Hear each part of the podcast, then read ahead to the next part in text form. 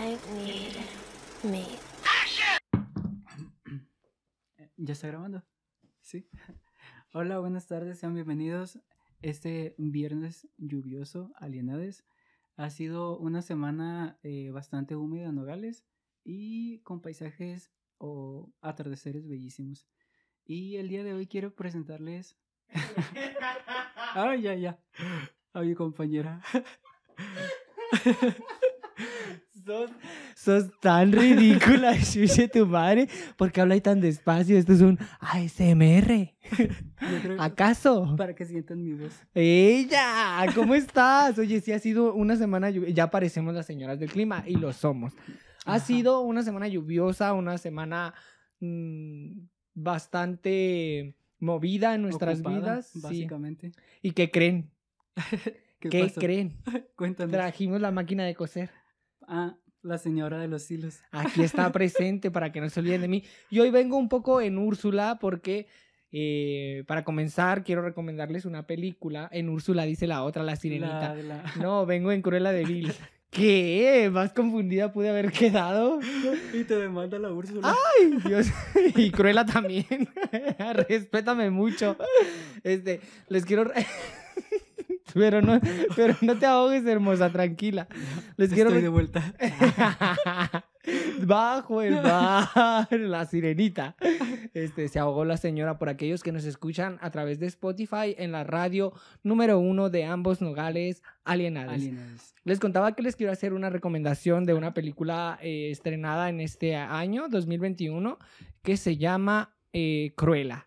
Está muy buena, bastante hollywoodense, con un desenlace un poco mm, poético, romántico, que no es tanto de mi agrado, pero que aún así eh, rescato mucho el tema de la producción ah, de la película, eh, la- el trabajo que hay en el vestuario, la iluminación, los grandes maquillajes.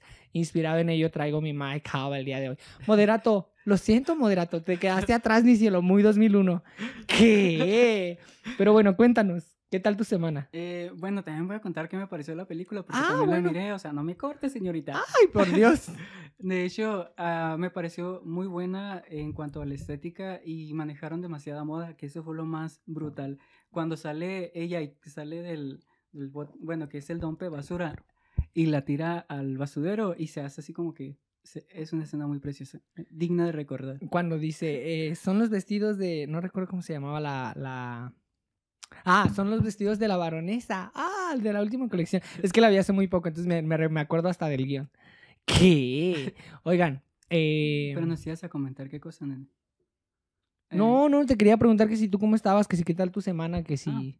Sí, sí, es verdad. Eh, mi semana ha estado súper bien, ha estado, eh, no sé, he trabajado bastante y me siento muy, muy am, vivo, se podría decir, y me hace sentir muy cómodo. ¿Y tu semana? La mía estaba movidita. Ya saben que nos encontramos trabajando en un taller acá en la ciudad que se llama Cuerpo en Movimiento y hacerles la invitación. A partir de la próxima semana estaremos en el Instituto Municipal de Fomento a la Cultura y las Artes de 6 a 8. Y ya saben que yo soy una mercadotecnia viva. voy de aquí para allá con todos mis trucos. Eh, ha habido noticias que me han llamado muchísimo la atención. El hecho de que, por ejemplo, ha aumentado el índice de violencia hacia las mujeres y específicamente eh, los asesinatos, no solo en este continente, sino también en continentes como África, el continente africano. Ha sufrido eh, un avance en cuanto a estadísticas negativas eh, de mujeres violentadas, eh, explotadas y es algo preocupante a nivel mundial el tema de la violencia de género, que es algo que yo creo que es importante hablar, tratar, conversar y normalizar la equidad de género para conseguir una sociedad más eh, equitativa. Quedaste. No, es que me Permaneciste. quedé pensando en justamente en la doctrina Monroe, que es una doctrina de Estados Unidos, que dice que la, la, o los demás países no deberían de intervenir en los asuntos internos del país. Que me Entonces, calle, dice. que- no, no, no. Siento que esa doctrina están manejando en México y, y es por ello que no están dejando que Estados Unidos venga y opine sobre México. Pero yo digo, al final de cuentas, todos somos eh, una sociedad o de manera internacional, viéndolo, viéndolo así, todos estamos aquí. Entonces el que queramos quedarnos con el, la idea de que no, no se metan ahí porque hay muchas cosas que podemos mejorar como sociedad, como es el caso en el continente africano, de que vayan y hablen sobre estos temas y que tienen que cambiar como sociedad porque es para un bien mejor como sociedad. Entonces no estoy muy a favor de la doctrina Monroe, haciéndolo ver como el punto de vista correlacionado al tuyo. Ah, yo tampoco estoy de acuerdo. eh, creo que si recibimos una observación externa es eh, por algo que no estamos haciendo bien y apegándonos un poco a la cultura mexicana nos cuesta mucho recibir una retroalimentación de los procesos que llevamos en la vida en general. Nos cuesta mucho recibir una crítica, eh, sobre todo porque siempre se nos están diciendo cosas negativas. Pero a nivel profesional, en la vida cotidiana, deberíamos ser más eh, abiertos a recibir una, una mm, observación que nos ayude a mejorar. Y lo puede hacer alguien que es externo a nosotros, eh, alguien que, que, que tenga herramientas para poder guiarnos eh, y no esperar a que nos digan lo bonito o lo bien que hacemos las cosas, sino también decirnos dónde estamos eh, fallando para trabajar en ello y así seguir creciendo, porque si no al final te quedas en qué bonito estás, qué guapa eres, que... Y chicas, si eso es lo que tú quieres en tu vida está muy bien, pero digo yo, a mí dime lo que no estoy haciendo bien para mejorarlo, porque lo que esté haciendo bien supongo lo tengo consciente. Sí, de hecho, más que nada es hablar sobre derechos humanos. O sea, cuando por ejemplo se mete un país a otro país es para hablar sobre derechos humanos, no para... Sí, sí. Sí. Pero entramos muy, muy duros en el, en podcast mira, del día de hoy. de- dijimos, no vamos a hablar de política, no vamos a hablar nada de eso y terminamos aquí. Así dijimos. Sí, yo, bueno, ok. fue En tu cabeza, en tu cabeza, En mi cabeza. en tu cabeza. Ella Qué tiene triste. conversaciones sola. este, entramos duros con los temas de, de la semana. Ah, porque les recomiendo que, que se informen, que, que busquen noticias de fuentes que sean realmente, en- mm, no sé si veredignas sea la palabra correcta, pero que por lo menos tengan un grado de nivel internacional importante en cuanto a información. No nos quedemos con la información que nos proporcionan solo los medios nacionales, porque al final quedan bastante cortos. Pero bueno, no entremos más en detalle en temas tan tensos y enviémosle un, un saludo a aquellos eh, que nos han escrito por privado y Ajá. a través del radio se da la palabra a mi colega Es. Alien AD. Eh, vamos a mandarle un saludo a Manuel Lugo, que es un maestro de telesecundaria. Vamos a mandarle saludos a Yadel Lugo, que ella era mi compañera de trabajo, eh, y era eh, y Armando Carrillo, y a Max, que tengo demasiado tiempo que no lo miro, que es un, es un amigo muy, muy querido. Sí. Así que un saludo para todos ustedes. Gracias por escribirnos en privado para solicitar su saludo personalizado. Eh, y ahora continuemos hablando un poco de filosofía, de la vida, de la cosmovisión que tenemos del mundo. Exacto. Que estábamos eh, platicando ahorita, de hecho le comenté tras, tras bambalinas, le dije, deberíamos empezar a hablar sobre este tema, que al final de cuentas, más allá de todo lo que vemos aquí, es que hay detrás del personaje o del envase. Y está padre, saber ver más allá. Entonces la cosmovisión, ¿tú cómo miras el, el, o sea, tú cómo percibes el mundo en general? Me gustaría que me contaras tú más bien cómo percibes y cómo miras el mundo antes de, de comenzar con la entrevista. ¿Qué? Pero no es entrevista, muchacha, es simplemente saber. Hermosa. Trátame de señora, por favor, y respéteme mucho. O sea, me refiero al sentido que de sea una peluca. no te da No te derecho, a, derecho que, a que desvalorices lo que hay en todo este monumento de mujer. Bueno, ya. Ay, para quienes nos escuchan, estoy utilizando. Vengan a vernos también a YouTube para que se rían. Sí. Este. Que de hecho lo, lo más, lo más divertido es que usted nos puede estar viendo y escuchando con una muy buena audición. Un muy buen audio, perdón. habría Ya no cabe, mal, ya habría no cabe. Este, eh, cuéntanos entonces cómo, cuál es, eh, a ver, pero vamos por partes, dijo Jagger el Ajá. destripador y acabó con todo el mundo. Ella. Giovanni eh, Chabulón, has trabajado en una etapa de tu vida dando clases de filosofía. Sí. Y eso como que me despertó la curiosidad por ver más allá de lo que vemos nosotros como seres humanos. Siempre estamos trabajando conforme una rueda, pero al final de cuentas, ¿a dónde lleva esa rueda? ¿Sabes? Es como que, bueno, si voy a estar aquí invirtiendo mi energía, no lo voy a hacer en eso. Tienes que elegir tú al final de cuentas hacia dónde encaminas tu vida porque pues es solo eh, una y es efímera. Entonces el darte tu lugar y tu respeto como ser humano y ir por tus sueños y que nadie va a pelear más por ti que, tú mismo es lo más valioso. Y no sé, me gustó la filosofía, el trasfondo del, del ser, del, del, de todo. Del yin y el yang, eh, del yin y el yang, te iba a decir. Yo les voy a compartir algo eh, desde mi edad temprana de adolescente precoz en todo sentido. Eh, empecé a darme cuenta que en la vida tenía que elegir qué cosas quería, qué cosas no quería y, y, qué rumbo iba a tomar mi vida. Y por allá de los 15 años, uy, hace muchos años, este, decidí que me iba a dedicar eh, por una vocación a las artes, específicamente al teatro y a la danza, y me ha abierto panoramas en todo sentido para entender a la sociedad, para entenderme en sociedad y para comprender un poco qué es lo que sí quiero y elegir también qué es lo que no quiero. Y me ha construido como individuo en muchos aspectos y en muchos sentidos. Pasan cosas en el mundo y te decía hace un momento, queremos inclusive saber si existe vida o no en otros planetas o visitar otras galaxias y hemos conseguido incluso visitar otros planetas, pero todavía no logramos ir a los nichos más profundos de nuestra propia psique. Entonces, mm, no sé si el viaje que necesitamos hacer sea tan exterior y, y sin embargo creo que aporta mucho los viajes exteriores, visitar otras ciudades, otras culturas, otra, otro tipo de, de ideologías, otro tipo de personas diferentes a lo que tú has venido construyendo como individuo desde que eres pequeño y pequeña.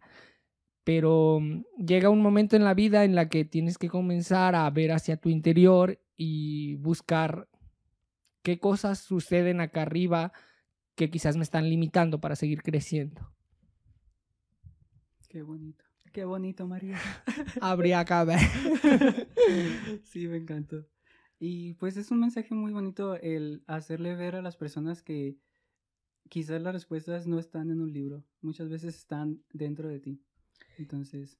¿Sabes dónde encontré muchas respuestas yo en mi vida? En el cine. En el cine. Sobre todo en una etapa de depresión, de duelo, de, que vivía hace algún tiempecillo eh, en el cine. Me, me, iba tras, tras la pantalla y encontré todo tipo de películas buenas, malas, regulares, de bajo presupuesto, de alto presupuesto. Y desde ahí, eh, ya con esta idea de, la vocación por las artes y específicamente por la actuación, que los libros no tienen todas las respuestas, sin embargo, sí abren eh, nuevos mundos. Así que si lo suyo no es la lectura, tienen el cine. Si el cine no es lo suyo, habría que buscar qué cosas nos hacen crecer como individuos, qué cosas nos mueven y nos conmueven realmente. Sí. De hecho, eh, pues al final de cuentas, bueno, queremos hablar, por ejemplo, este domingo sale tu teaser de la segunda temporada de María Guadalupe Reyes. ¿Cómo te sientes al respecto? ¿Te sientes llena de María es el personaje de Crónicas, hablarás tú. Ah, ok, de Crónicas Criminales. Ah, mira. bueno, según yo era María Guadalupe Reyes en Crónicas. Entonces yo lo tenía mal. Pero bueno, continuemos. De este, ¿Cómo te sientes al respecto? Con presión, pero todo tranquilo, en ese sentido. ¿Te sientes presionada? Sí, porque tengo muchas actividades en la vida, pero eh, siempre uno tiene que elegir sus prioridades y yo creo que las elijo bien. Y administro mi tiempo conforme a las cosas que a mí me interesan, no conforme a las cosas que me dicen que me tienen que interesar. Y eso ya es algo que de pronto causa una especie de inconformidad por los otros porque no hago lo que espero que ellos hagan sino que hago lo que realmente yo quiero hacer. Y eso es un poco la invitación, que se atrevan a, hacer lo que quieren, a ser quien quieren. Atrévanse. ¿Es difícil? Sí. eh, pero es muy enriquecedor y termina siendo un poco alienade. Y sí, al final de cuentas terminas estando alienada de la misma sociedad por lo- porque es como que una contrarrespuesta radical a cómo es el ser humano y concibe que debe ser el ser humano. Entonces, al ver a un hombre feminizado es como que les choca la cabeza. Entonces, A ver. Ya es que ahí, ahí ya me dijiste una palabra que a mí me resuena, ah, ah, me remarca, pero a ellos me su- conflictúa, me violenta, me pone de nervios y de mal humor. Eh, ¿Qué es un hombre? Sí, o sea, o sea, tra- el trasfondo filosófico es mucho más allá que es un hombre, pero te hablo sobre el cómo ellos nos conciban a nosotros, no es el cómo yo lo vea desde el lado personal, que es realmente lo que ellos comentan. Por eso yo lo dije de la manera en la que ellos lo comentan, entonces como que relájate, yo no lo dije No, de no, no, yo me relajo mucho, personal. pero me gustaría Mira, que me, que me, me dieran respuesta a mi cómo estoy pregunta. parado y vestido, o sea, y me haces esa pregunta que no, como que no va. Eh, pre- eh, pero respóndeme la pregunta. ¿Qué es lo que concebimos entonces socialmente como un hombre? Ah, porque además voy por, voy por anécdotas. Ustedes saben que yo tengo más anécdotas que ganas de estar viva. Y tengo muchas ganas de estar viva. Entonces imagínense la cantidad de anécdotas que yo tengo. Resulta que hace mm, un rato estaba con un grupo de personas bastante particular, bastante queridos por mí. Un saludo si me escuchan. Y estábamos realizando una actividad y en eso sale el comentario de eh, la masculinidad frágil. y entonces, pero no me lo hicieron a mí, sino que se lo hacen a otro individuo. Que este individuo es siempre indirectamente, nunca he dicho su nombre, pero casi siempre hablo de él. Te quiero mucho, sé que nos escuchas. Te mando un beso, un, bra- un abrazo, un agarrón y todos los trucos. Eh, sale el tema de la masculinidad frágil y todos nos quedamos así como que, ¿qué? ¿Cómo? El, el- el- la persona, el individuo es mm, todo lo que tú quieras y desees, eh, pero menos eh, una persona con masculinidad frágil. Eh, entonces, dime tú, respóndeme tú, ya que entraste en polémica, osaste, hablaste y utilizaste terminología que a mí me resuena y me, me pone los nervios. Una pausita y volvemos. Volvemos. ¿Qué es ser hombre? ¿Qué es ser hombre? Pues al final de cuentas, el ser hombre no tiene. Pues es lo mismo, te voy a preguntar qué es ser mujer. Es lo mismo. Los genitales te definen ser hombre, la fuerza te define ser hombre. Para toda nuestra comunidad de ambos nogales, a mí me gustaría entrar en un tema que yo creo que no queda tan claro, a pesar de que ya es un tema contingente a nivel mundial. Las eh, letras de la comunidad LGBTTIQ significan lesbiana, gay, transexual, transgénero, travesti, eh, intersexual, queer y se suman plus, no binario, género fluido.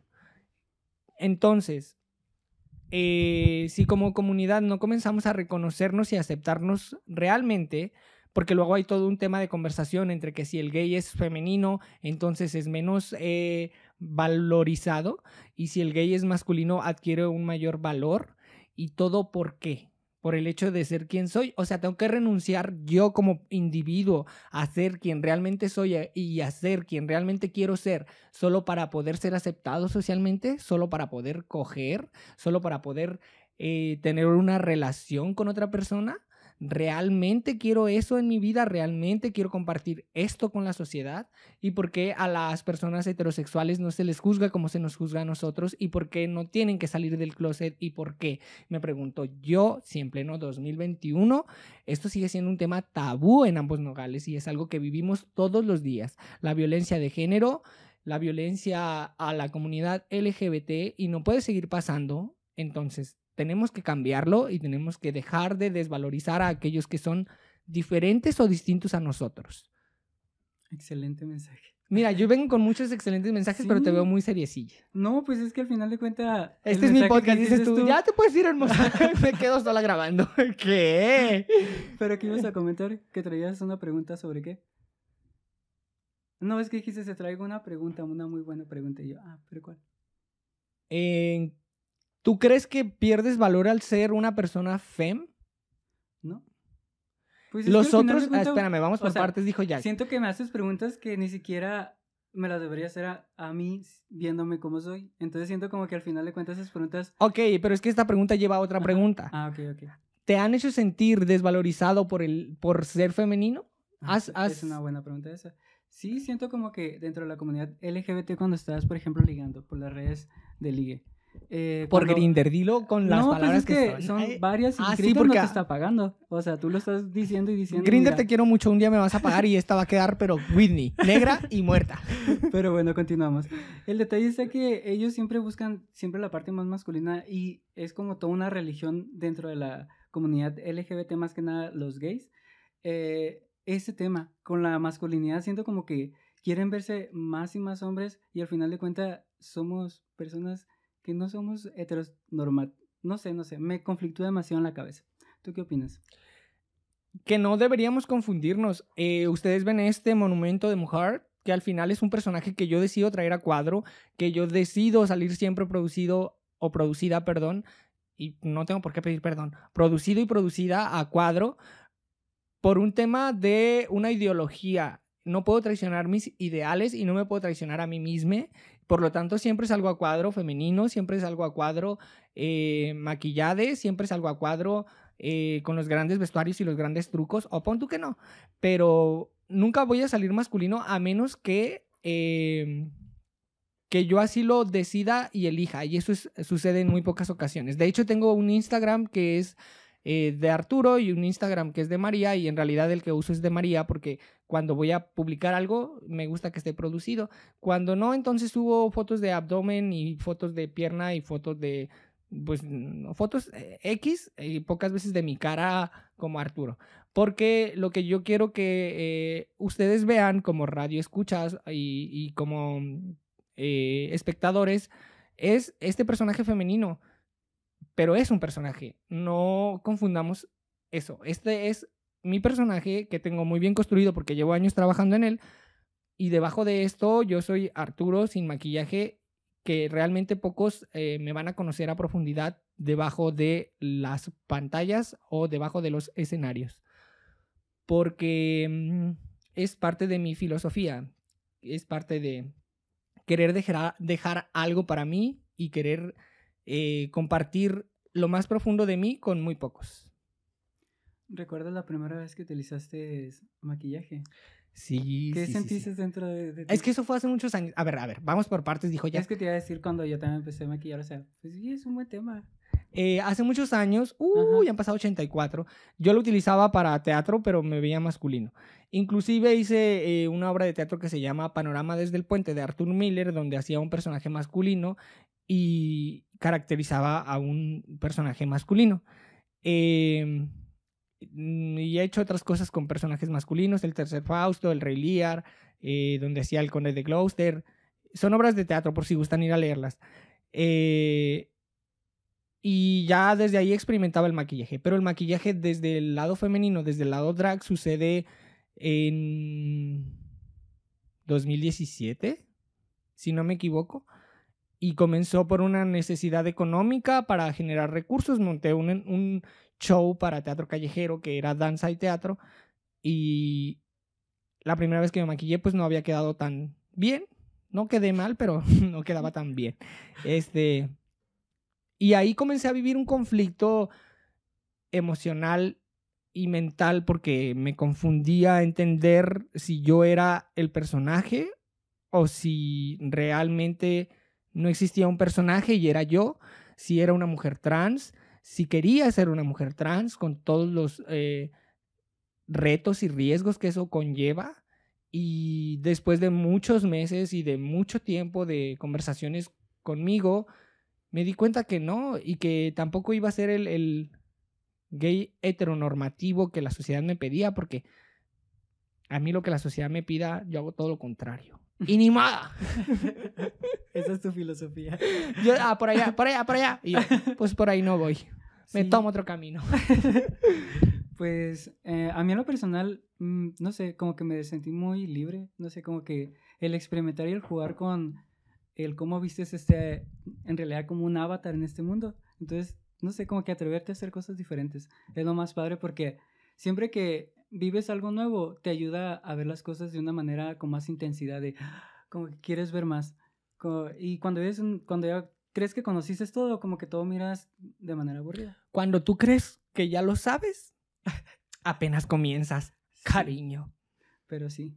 ¿Y recuerdas, todo un viaje. recuerdas cómo fue salir por primera vez ante tu familia o ante la sociedad con maquillaje?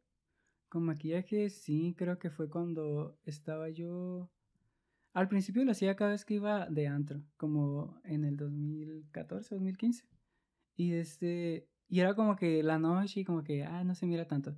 Pero ya después, cuando era de día, fue cuando me dio como que un impacto a mi seguridad, porque era como que esto es lo que soy, ¿sabes? Entonces, cuando te vas siendo lo que tú eres de la manera más auténtica, créeme que tu vida es como que, ah, te liberas mucho, te liberas demasiado. Y eso es padre. Una pregunta para que desarrolles eh, una respuesta extensa, si es posible. Ajá. ¿Te has sentido discriminado o discriminade en un empleo o al momento de solicitar un empleo por el simple hecho de ser quien tú eres? Mm, Ah, en tu reflexión yo tengo que decir que yo eh, no suelo salir a buscar empleos eh, comunes, formales. formales, y, y siempre termina, pues para mí bien, pero para quien me contrata no tan bien, porque soy, la verdad, un alfilé. soy una astilla. Entonces, eh, las dos o tres veces que he tenido un empleo normal, no se me ha conflictuado, sobre todo porque soy alguien que creo enfrenta la vida desde un lugar eh, cómico. Entonces yo a todo le saco el lado gracioso. A pesar de que yo esté mal, muy mal de los nervios, muy enferma, yo siempre voy por el lado gracioso. Entonces no, no he sentido eh, o no me he visto expuesto a una situación donde me rechacen por el hecho de ser quien soy. Pues a mí en lo personal, ah, cuando estuve saliendo a- en esa etapa no estaba tan feminizado como estoy ahorita. Siento como que son diferentes etapas, entonces por eso no lo viví así. Pero ahora que volví este último año eh, a Remasterizada. trabajar, remasterizada, no me sentí, la verdad. Me sentí muy, como que las personas, o al menos los hice sentir cómodos, eh, trabajaron muy a gusto con lo que yo soy, ¿sabes? No es como que se conflictuaban con el tema. Trabajé muy cómodo, la verdad. Y yo creo que allá afuera deberíamos seguir apoyando a aquellos que son distintos y diferentes. No solo a las personas que forman parte del colectivo LGBT, sino también a aquellos que tienen algún tipo de capacidad distinta o de discapacidad, eh, aquellos que por su condición física eh, no, no tienen la posibilidad de desarrollarse como nos desarrollamos la mayoría de las personas, no deberíamos excluirlos en ningún sentido, así como no deberíamos excluir en el ámbito sexual al- a, aquellos entes eh, homosexuales más femeninos, no deberíamos excluir tampoco a aquellas personas con alguna discapacidad que tengan interés eh, de desarrollarse de forma sexual. Creo, opino, pienso.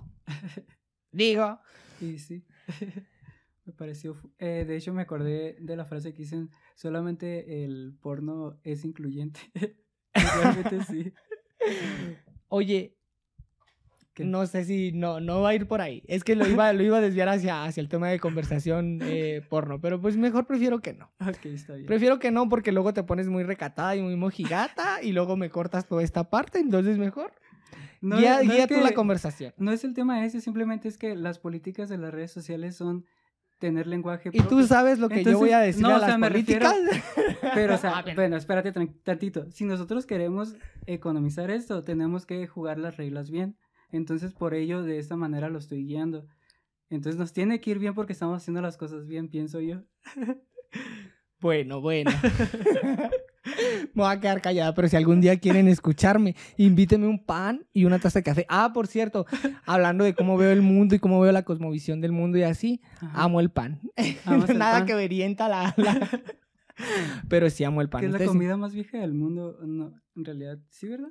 El pan. Cuéntame tú. No, no, no. Pues yo me quedé pensando y que la señora sabe la respuesta. Y oye, ahorita que mencionaste que te fuiste en un viaje, ¿de qué era ese viaje?